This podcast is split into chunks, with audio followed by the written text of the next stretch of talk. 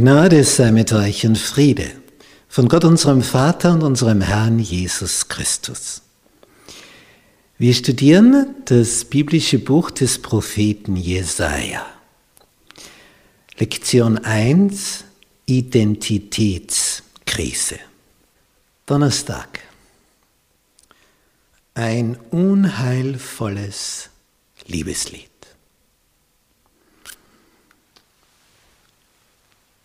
Bis heute gibt es so speziell Begabte, die so die Ereignisse, die während einer Woche von Regierenden in der Politik so hervorgerufen worden sind durch ihre Maßnahmen, dass sich da Leute darüber Gedanken machen und das so ein wenig, tja, humorvoll, lustig versuchen rüberzubringen so, das ist so gerade an der Grenze ist, wenn man doch spürt, hier gibt es eine Spitze und da eine Spitze und da geht ein Stachel ins Fleisch hinein. Aber man versucht es ein wenig zu verpacken. Und manche singen das auch. Und hier, das gab es schon vor 3000 Jahren, gibt es ein Lied.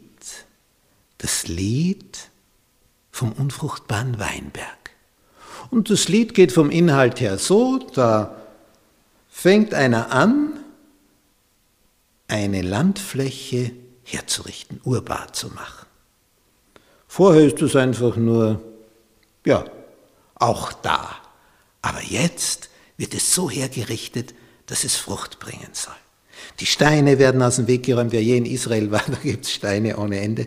Also wenn du dein Grundstück mit einer Steinmauer umgeben willst, das ist sehr einfach, du säuberst einfach die Fläche von den Steinen und dann hast du schon eine Mauer rundherum. Da liegen Steine ohne Ende. Und wenn du ein bisschen hineingräbst, schon wieder ein Stein und wieder ein Stein. Es ist wenig Erde und viele Steine. Also so wie bei uns, dass da einer mit seinem Traktor, Traktor da hineinfährt in den Acker und hinten der Pflug dran, wenn du das in Israel machst. Ja, da kannst du deine Messer des Pfluges schleifen lassen. Das würde nur so Lärm verursachen und alles kaputt gehen. So viele Steine. Und der macht alles fein, setzt edle Reben hinein, baut einen Turm hinein, eine Kelter. Er macht alles, was man sich nur vorstellen kann, stützt die Reben, wie sie aufwachsen. Wir haben hier ein Gemälde von dem steirischen Künstler Maximilian Jantscher, der uns hier so einen Weinstock, wie er im Herbst sich darstellt, auf Leinen gemalt hat. Was für eine Frucht.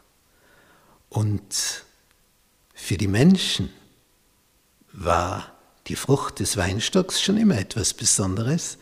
Und darum scheut hier dieser Besitzer keine Mühe. Er macht alles, er bereitet alles vor, damit er dann, wenn es soweit ist, ernten kann. Denn man ist nicht interessiert an den Blättern und dass es hier, wer weiß, wie lange Ranken gibt. Ich habe eine Sorte von Weinstöcken, die schaffen es locker über den Sommer sechs Meter zu ranken. Sechs Meter. Eine einzige Ranke, aber die haben viele Ranken. Und wenn du neben einem Baum hast, ja, dann kannst du sehen, wie sie bis zum Wipfel hinaufranken. Das ist unwahrscheinlich, was da für eine Kraft drinnen ist. Aber was helfen dir die Ranken? Du willst Frucht, daher muss das beschnitten werden. Wie hatten wir gelesen? Zion, Jerusalem, muss durch Gericht erlöst werden. Stopp.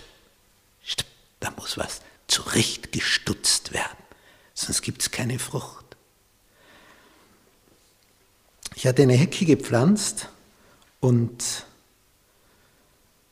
ja, es ist so ein Dreivierteljahr vergangen, dann sage ich dem Gärtner, der mir das verkauft hat, da, da, da werden jetzt so viele, so viele kleine Früchte entstehen da drauf.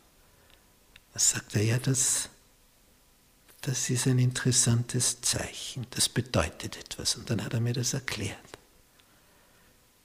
Baum, wenn er sich beengt fühlt, so am Rande seiner Existenz ist, dann produziert er Frucht. Damit er wenigstens, bevor er eingeht, noch etwas für seine Umwelt tut, dass das weitergeht. Darum muss auch ein Weinstock beschnitten werden. Wenn du ihn einfach ranken lässt, das führt nicht zur Fruchtbildung. Und das Traurige hier an der Geschichte, alles hat der Besitzer gemacht. Aber es kam nichts dabei heraus. Und der Weinberg ist das Volk Israel. Es wurde alles getan, damit dieses Volk gedeiht. Nichts ist gewahr, nur Ranken, keine Frucht.